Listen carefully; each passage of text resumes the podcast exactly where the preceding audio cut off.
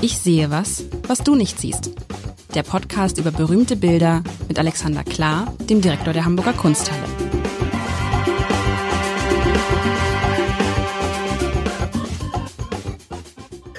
Herzlich willkommen. Mein Name ist Lars Heider und es wird heute, ich habe so ein bisschen das Gefühl, Alexander, es wird so ein bisschen lokal heute und das ist es ja gar nicht. Ich habe das Gefühl, das Bild, was du mitgebracht hast, erinnert mich, heißt, es erinnert mich an etwas. Erinnert dich, dich auch, auch an etwas in Hamburg? Ein großes, interessantes Bauprojekt? Nein. Den Bunker kennst du aber. Den Bunker kenne ich. Für alle die, die Hamburg nicht so gut kennen, es gibt einen großen ehemaligen Bunker am Heiligen Geistfeld, da ist immer der Hamburger Dom. Links daneben ist das Millantor-Stadion, wo der FC St. Pauli in der zweiten Bundesliga Fußball spielt. Und dieser ähm, Bunker wird gerade begrünt. Das heißt, auf diesem Bunker sind so verschiedene Etagen aufgesetzt worden und die werden gerade begrünt. Das ist ein spektakuläres ein spektakulärer Anblick und ein weiterer Grund, nach Hamburg zu kommen und sich diesen Bunker anzugucken. Ich glaube, sowas gibt es in Deutschland so nicht nochmal. Das ist vertikales Grün mit Wald. Mit Wald. Also es, man kann da so, es gibt eine Art Bergfahrt, einen künstlichen Bergfahrt, den man hochwandern kann. Also ganz toll. Und so ein bisschen ist dieses Bild, was ich zunächst einmal sagen darf, was mir sehr gut gefällt. Was sehen wir denn? Wir sehen ein Haus. Ähm, Im Mittelpunkt dieses Bildes steht ein Haus und dieses Haus ist komplett begrünt. Also ähm, es ist ein, wie soll ich das? Also ein, erstmal ist es so ein, stellen Sie sich ein Flachdach vor, stellt euch ein Flachdach vor und darauf ist eine Kuppel, ein Kuppelbau und das ist komplett so begrünt, dass man nur oben im Kuppelbereich noch zwei Fenster sehen kann, die so ein bisschen erleuchtet sind. Also da ist jemand drin. Ähm, das Ganze ist auf einem sehr weitläufigen Gelände, erinnert mich so ein bisschen an, an, an, an Potsdam, diese schönen Gärten in Potsdam. Ähm, Sanssouci, so in die Richtung. Irgendwie so, ne, so, so, ist auch ein Nebengebäude. Dahinter sieht man ganz pompös ein riesig, ein riesiges Gebäude. Weiter hinten ist so ein ähnliches Gebäude. Wie heißen diese Palmengarten, Palmenhäuser? Sowas gibt es ja. Sowas gibt es. Sowas gibt es. Hatten also es, wir auch schon. Es ist in, es ist in einem Park. Es könnte auch in Österreich sein, fällt mir auf. Okay. Ist in einem Park und davor sieht man eine schöne Hecke und vor der Hecke ähm, gehen so Leute spazieren. Ne? Ein Ehepaar, mit dem Hund und vielleicht mit dem Kind. Das Kind ist so ein bisschen, nee, mit zwei. Ah, es ist ein Ehepaar mit zwei Kindern. Der, ah, das eine Kind, nee, stimmt nicht. Nochmal, es ist ein Ehepaar mit einem Hund und die anderen beiden sind, glaube ich, vorne. Das ist vielleicht schon Gärtner, der buddelt da so ein bisschen. Und der andere ist, könnte zu diesem Ehepaar gehören, könnte der Sohn sein, könnte auch ein ganz anderer sein. So.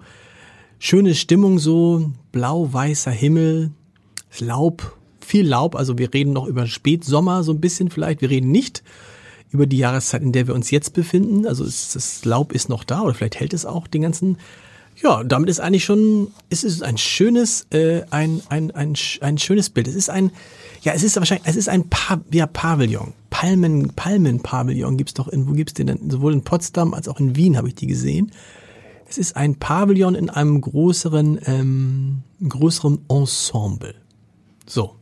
Schön beschrieben. Und jetzt kommst du, was machst du da bei deinem Handy die ganze Zeit? Ich äh, versuche dem Bild hinterher zu fahren, Ach so. äh, wie du es beschreibst. Und äh, da kann man ja groß und klein ziehen. Ähm, Wieso habe ich es ausgedruckt und du nicht? Hm, Ich bin, ähm, keine Ahnung, ich habe so einen schlechten Ausdruck bekommen. Äh, Endlich das mal. Ist, ist vielleicht die Stelle, um wieder zu sagen, an und für sich wäre es anständig, wenn wir uns vor den Bildern äh, unterhalten würden. Auf der anderen Seite ist dieser äh, Kunstpodcast ja auch dem ähm, mehr dem Reden gewidmet als der, der Kunstbetrachtung.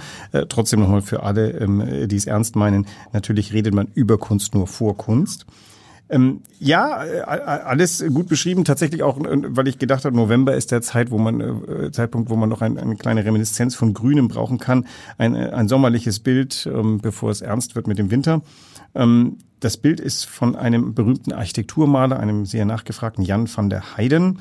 Ähm, Es ist tatsächlich, äh, der Titel ist deskriptiv, Pavillon beim Huis ten Bosch.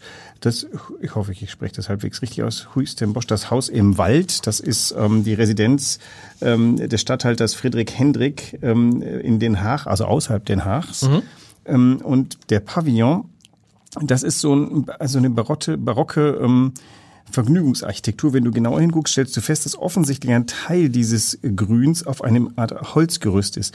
Das heißt, die eigentliche Architektur ist dieses oktogonale, äh, behelmte... Oktokonale ist achteckig. Achteckig. Ich, ich rate, ich sehe natürlich nur vier Seiten, aber ich baue es mal schon, zusammen ja, ja. und würde sagen, äh, im Übrigen gibt's dasselbe nochmal auf der anderen Seite, wenn du rüber guckst. Was ich vorhin, wenn du nicht an deinem Handy gedattelt hättest, habe ich ja gesagt, da hinten steht noch mal so ein paar. Oh Mist, das habe ich tatsächlich Das ist auch tatsächlich typisch, ne? Habe ich also wie gesagt, glaube ich in Potsdam schon so gesehen und auch in Wien, dass immer sozusagen so Parallelbauten.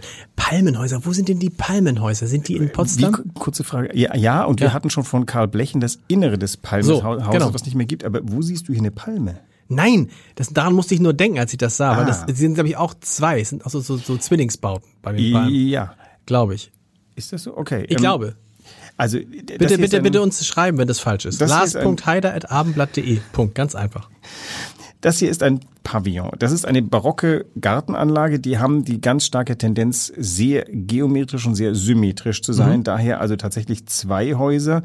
Ähm, ein weiteres, hast du den Obelisk schon erwähnt, der auch aus Grün ist. Ja, aber der ist ja, ja, habe ich nicht erwähnt, der ist ja ganz klein. Da gibt's ja auch noch so zwei Menschen, die auf so, so, so Säulen Heilige, Ja, die da stehen. Also, es gibt auch aber das wird, das wird die, das wird natürlich, also es wird ja so sein. Wir sehen das von der Seite. Wir sehen das also im Mittelpunkt steht dieser Pavillon.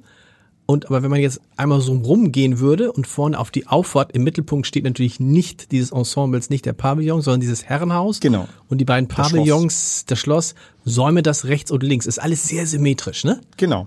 Also der, der, der barocke Wandelgarten ist voller, voller gleichartiger ähm, Aufbauten mit kleinen Aus, äh, ähm, wie soll man sagen, Ausbrechern. Ähm, also was ganz interessant ist, ich, ich hub ja gerade an zu sagen, dass, dass um diesen, dieses oktogonale, die Architektur herum eine Holzarchitektur ist, die komplett begrünt ist ähm, mit einer Hecke und ich glaube nicht, dass sich um Efeu handelt, sondern ich glaube eher, es handelt sich um irgendein Rankgemüse, hätte ich fast gesagt. Also es ist der Pavillon komplett begrünt und es ist der Obelisk äh, gleichermaßen komplett begrünt, was schon eine Sonderbarkeit ist, eine, eine Marotte. Der Obelisk, vielleicht äh, ganz kurz, um mit den hierarchischen Dingen anzufangen. Ähm, Obelisken gibt's ähm, seit dem alten Ägypten. Das ist ähm, das Symbol des Sonnenstrahls, der da auf die Erde runter ähm, strahlt. Ähm, das haben dann die Römer, kaum dass sie Ägypten besiegt haben, sich sofort, äh, die haben, sind ganz große Appropriationskünstler, die haben sich einfach mal die Obelisken geklaut und sie nach Rom geschafft. Besonders gern als so Zielmarkierungen im, im, ähm, in ihren Motorradrennen, in ihren Pferderennbahnen also nach Rom und nach, nach Konstantinopel. Und ähm, diese Obelisken haben eine lange Karriere, denn dann haben sich die Päpste die Obelisken geschnappt und äh, vor jede der Hauptkirchen in Rom wurde ein Obelisk getan. Auch wieder symbolisierend den göttlichen Lichtstrahl von oben nach unten. Und ähm, jetzt sind wir in der Zeit, in der man sich, in der man die, die Obelisken vergartend. Jetzt werden sie zu Grünzeugs. Aber natürlich sind sie als Wegmarkierung, als sehr hierarchisch hochstehende Wegmarkierung sehr wichtig für den Garten, denn du hast, wie du schon gesagt hast, die beiden Pavillons, die vier ähm, ähm, Obelisken, die grünen, und dann tatsächlich das ähm, Ensemble der Gartenfiguren, die meistens mythologisch waren. Da sie hier so klein sind, kann ich jetzt nicht sagen, das kann natürlich auch irgendwie die Pomona sein, die, die Gartengöttin. Äh, da ist gerne mal der Herkules äh, zu finden. Also mythische Figuren, symbolische Figuren, alles mit dabei. Und die bevölkern, die bevölkern den Garten zusammen mit den Menschen, die da laufen. Und das letzte Teil des Bildes ist tatsächlich dieses Paar, was da läuft. Ich würde eher getippt haben, dass der Mensch hinter ihnen nicht ihr Sohn ist, denn der ist anders angezogen. Das ist ähm, wahrscheinlich ein Begleiter, ein, ein Diener, ein ähm, zugeordneter Mensch. Vielleicht auch der Hundeführer, weil der Diener hätte wahrscheinlich Livret.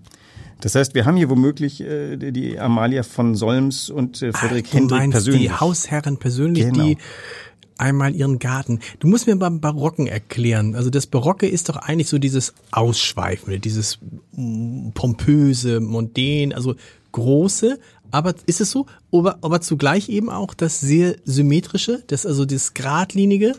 Also Barock ist ganz viel, je nachdem, wo es ist. Der römische Barock ist anders als der französische Barock, als der deutsche und dann noch als der süddeutsche Barock und dann noch als der niederländische. Wieder was gelernt. Das heißt, es ist keine ein, eine Zeit, sondern es ist in verschiedenen Zeit. Doch, nein, nein, nein, eine Zeit, aber ge äh, geografisch ganz unterschiedlich ausgeformt. Okay. Das ist eine sehr lange Zeit. Also äh, jetzt in der in der klassischen äh, Kanonfolge der Kunstgeschichte erst kommt die Renaissance, daraus bildet sich dann in Italien Manierismus und dann folgt aus dem Manierismus geradezu logisch der Barock.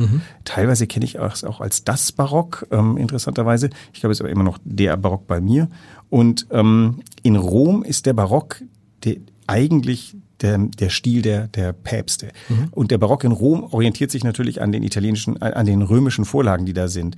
Wohingegen er dann über die Alpen gesprungen in Süddeutschland dann aber satte 100 Jahre später äh, so 14 Heiligen oder die Asamkirchen, was vollkommen anderes ist. Gemeinschaftlich ist dem Barock ein, ein ganz starkes Rekurrieren auf die römische Antike, aber gemischt mit ganz viel Gefühl, mit Ekstase. Also in Rom ist der, der Hauptbarockmensch äh, Bernini, der sowohl Architekt ist als auch Skulpteur und seine, seine Skulpturen sind voller Ekstase. Also die berühmteste Figur ist, ist die Ekstase der Heiligen, oh Gott, Theresia. Ähm, also eine, eine Frau, die durchbohrt ist von einem Pfeil und in Verzückung. Mhm. Und ich muss sagen, ähm, oder nein, das sagt nicht nur ich, diese Verzückung äh, könnte man auch sexuell deuten. In Wirklichkeit ist natürlich äh, der Heiliger Geist äh, im Spiel. Aber Ekstase und Barock bringe ich jetzt, was hat dann diese Symmetrie, diese unglaubliche Symmetrie? Auch hier ist ja alles irgendwie, äh, mir, hat, mir, hat, mir, hat, mir hat man Gestalter, ein Artdirektor gesagt, äh, äh, Symmetrie ist die Kunstform der einfachen ja, Leute. Ja, also, das habe ich auch schon Also wer, wer, wer symmetrisch ist, also symmetrisch kann jeder. So. Hat er dann gesagt, weil ich versuchte auch immer, ich versuchte die, damals ging es nur um die Zeitung, lange, lange her. Und dann ging es immer darum, möglichst die Zeitung möglichst symmetrisch aussehen zu lassen. Und Symmetrie ist was für Dumme, so hat er es zu mir gesagt. Okay. Fand ich nett. Bei Graph hast du dir was zurück? Aber habe ich mir, hab ich mir gedacht, oh, er hat wenigstens ist er ehrlich. Im Barock ist es so, dass es eher geht um Regel und Regelbruch. Also der Barock anerkennt alle, in der Architektur zum Beispiel, alle Regeln, baut sie auch selber auf und der Garten folgt einer ganz starren und sehr, ähm, auch sehr steifen Regelhaftigkeit, aber natürlich im Feinen. Äh, äh, ein, ein, die Natur kannst du ja nicht bändigen. Das heißt, gerade diese ganz ähm, symmetrisch angelegten Gärten werden natürlich hintertrieben von, von der Blütenpracht, die plötzlich mhm. da und dort raus wird. Also der, der Versuch, die Garten zu bändigen, ist quasi so ein bisschen ein, auch ein Spielchen des Barock, der natürlich weiß, das lässt sich nicht bändigen. Und Barock in der Architektur und Barock in der Skulptur sind auch nochmal zwei Dinge, die unterschiedlichen Gesetzmäßigkeiten folgen.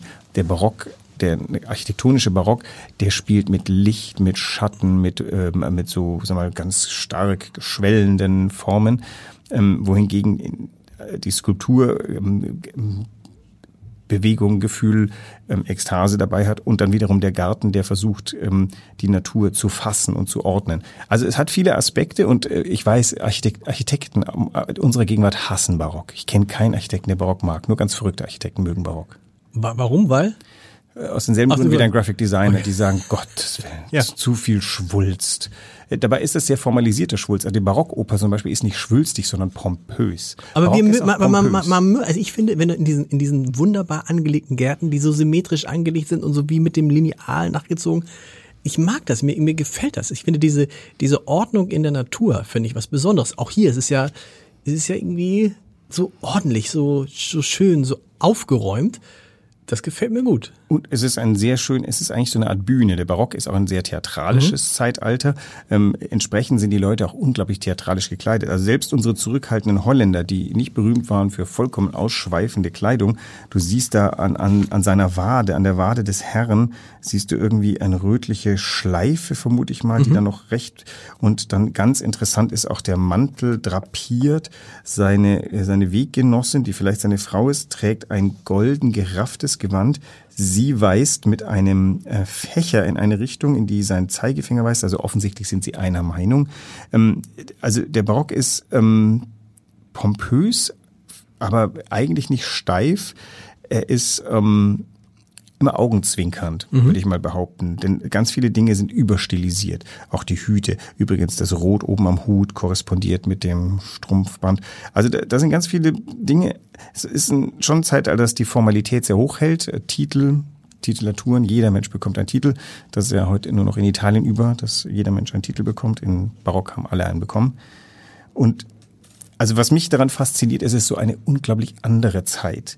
Und äh, gleichzeitig, wenn du dieses Bild anguckst, schon eine Zeit, mit der wir was anfangen können. Also ja, und die ja noch, die, die ja noch lebt. Also diese, diese Gärten, den gibt es wahrscheinlich auch noch so. Den gibt es so ähnlich, aber den Pavillon gibt's nicht mehr. Okay. Das, das Huis den Bosch hinten, das gibt's sehr wohl.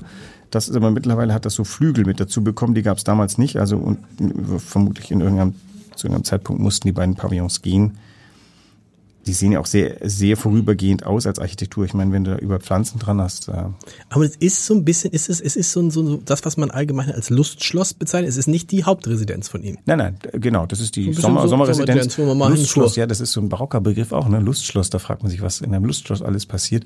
Man, also wie Ferien so ein bisschen. Man, man, man, es ist nicht, man ist, man arbeitet da nicht da. Also es ist die Sommerresidenz ist da gleichzeitig immer durchatmen, so wie die amerikanischen Präsidenten. Die haben doch auch diese Sommer Ja, für den Rückzugsorte. Also für den für den Stadthalter war natürlich ähm, Leben gleich Arbeit, denn er war Repräsentant. Er war in, also äh, entweder arbeitet er immer oder nie, ähnlich wie keine Ahnung des Sonnenkönigs. Wie du, bisschen wie du. Ich arbeite immer oder nie.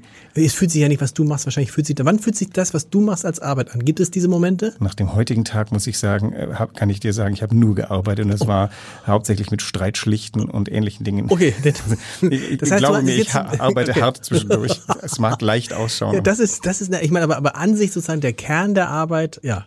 Da geht's dir wie mir. Da denkt man so, in dem Moment, wo es so intern wird, dann wird's an, fängt's an, Arbeit zu werden. Also intern, intern meine ich, ne? Also äh, das ist natürlich die Frage, was, was äh, repräsentiert man ähm, sein Haus, eine Idee, ein Gesicht. Ähm, von etwas bin ich immer im Dienst. Also wenn ich äh, auf dem Markt rumlaufe, bin ich dann im Dienst. Klar wird man erkannt. Ähm, ich würde sagen, irgendwie ein bisschen von allem, man muss halt authentisch sein als das. Und selbst, also wenn man im Haus irgendwie gerade mit, mit irgendwelchen Dingen äh, zu kämpfen hat, ähm, man ist ja sozusagen der Kulminationspunkt. Also ich, ich bin dafür da, dass sich an mir die Wellen brechen. Ja. Ähm, das war heute der Fall, deswegen freue ich mich jetzt auch ein Lustschloss zu gucken. Das ist, äh, macht einen wieder der, ganz leicht. Der, ich frage mich gerade, der Bundeskanzler, also andere Präsidenten haben doch auch so so Orte, wo sich dann, das gibt's für den Bundeskanzler, gibt's das gar nicht. Ne? Diesen, die Sommerresidenz. Es gibt eigentlich nicht mal ein Richter, es gibt das Bundeskanzleramt und gut. Ja, du kennst den jetzigen Bundeskanzler, glaube ich, besser als ich. Ähm, irgendwo wird sich auch ein Bundeskanzler, glaube ich, entspannen wollen. Ja, aber es gibt da nicht den einen Ort dafür. Also es gibt, ja, es gibt ja, es gibt ja, es gibt ja eine, ich, ich kenne jetzt, ich kenne jetzt die Kanzlerwohnung nicht, aber ich kenne die Kanzleramtsministerwohnung. Das ist so ein bisschen im Kanzleramt und das ist so ein bisschen wie so eine, äh, wie so eine Kajüte auf so einem Kreuzfahrtschiff. Also es ist ganz klein und da kann man schlafen und da steht dann irgendwie ein Fahrrad und ein Bett. Ähm, also vielleicht ist die, die, das Thema der Sommerresidenz eine sehr schlaue Sache zur Regeneration. Und haben nicht die amerikanischen Präsidenten irgendwie... Sag ich doch, die haben doch auch irgendwie sofort irgendwas. Ja, und äh, die, der englische Premier hat Checkers, das weiß ich so, noch. Und äh, Wladimir Putin hat ja auch da seine in Sochi und sowas. Aber ich frage mich, das, gut, das ist, wir sind in einem anderen, in einer anderen äh, Gesellschaftsform.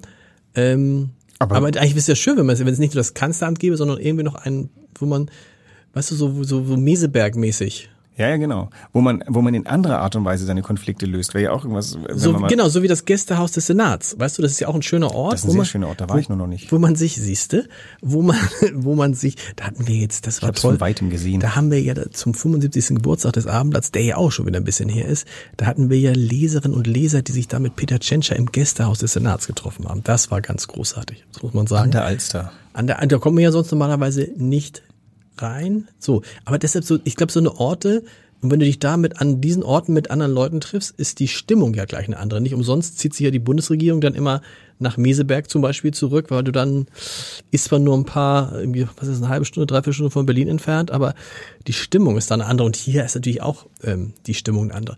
Und es ist ein tolles Bild, ne? Das muss man sagen. Übrigens ist es natürlich ein Auftragswerk, denn es wollten die Stadthalter wollten natürlich auch das abgebildet haben und der ähm, Jan van der Heiden war ein, ein äh, ausgewiesener Experte in Architekturmalerei. Mhm. Der, äh, zum Beispiel kann ja so ein Bild dann in der Winterresidenz gehangen haben für sentimentales Erinnern. Ach Schatz, hatten wir im letzten Sommer es glücklich. Oder aber auch an den Gästen ähm, im Sommer werden wir sie dahin einladen. Also all diese Dinge sind so auch Konversationsstücke. Was ganz schön ist in dieser leicht informellen Art, ähm, links der Gärtner, der uns ähm, noch den Hosenboden mhm. zuwendet.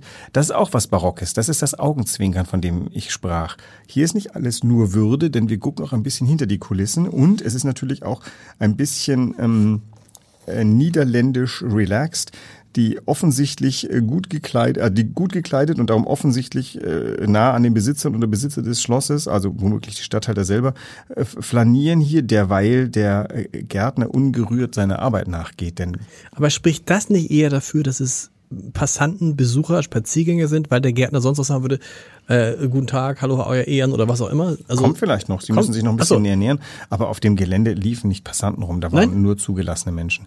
Also Achso, ähm, nicht so wie heute, dass man heute, wo das sozusagen alles für die ganze Öffnung. Obwohl ich habe gelernt, in Potsdam gibt's auch, gibt's auch riesige Gärten, die im Privatbesitz sind, wo dann die Besitzer aber sozusagen dann den Leuten das Recht geben von bis da durchzugehen. Am Ufer, ne? Das war irgendwie auch eine Diskussion, ob die Ufer frei zugänglich sein müssen und ja, sie müssen. Ich glaube, manchmal ist es so, dass aber ja, man kann da, es gibt es gab da Streitigkeiten auch. Ich darf nicht sagen, weil ich das ist, das ist also es gab, es war früher. Matthias Döpfen hat ja auch in Potsdam viele. Mehr sage ich nicht. Ein Ufergrundstück. Mehrere, äh, mehrere. Ich bin mal mit, mit, dem, mit einem, ähm, mit einem Taxifahrer durch Potsdam gefahren und dann kamen wir auf die Frage, wie viel, wie war das damals, wer eigentlich mehr Villen in Potsdam besitzt? Matthias Döpfner oder Günther Jauch? Und der Taxifahrer sagte irgendwie, ich, ich glaube, es steht 12 zu 11. Echt? Ich glaube. Ich glaube, ich so, was? 12 zu 11? Die, die, die das ist- alterniert bewohnen? Nein. Nein, die, denen, die nur gehören. Ach so, okay. 12 zu 11. Die haben dann Mieter, die das ist aber auch schon, das ist auch schon zehn Jahre her.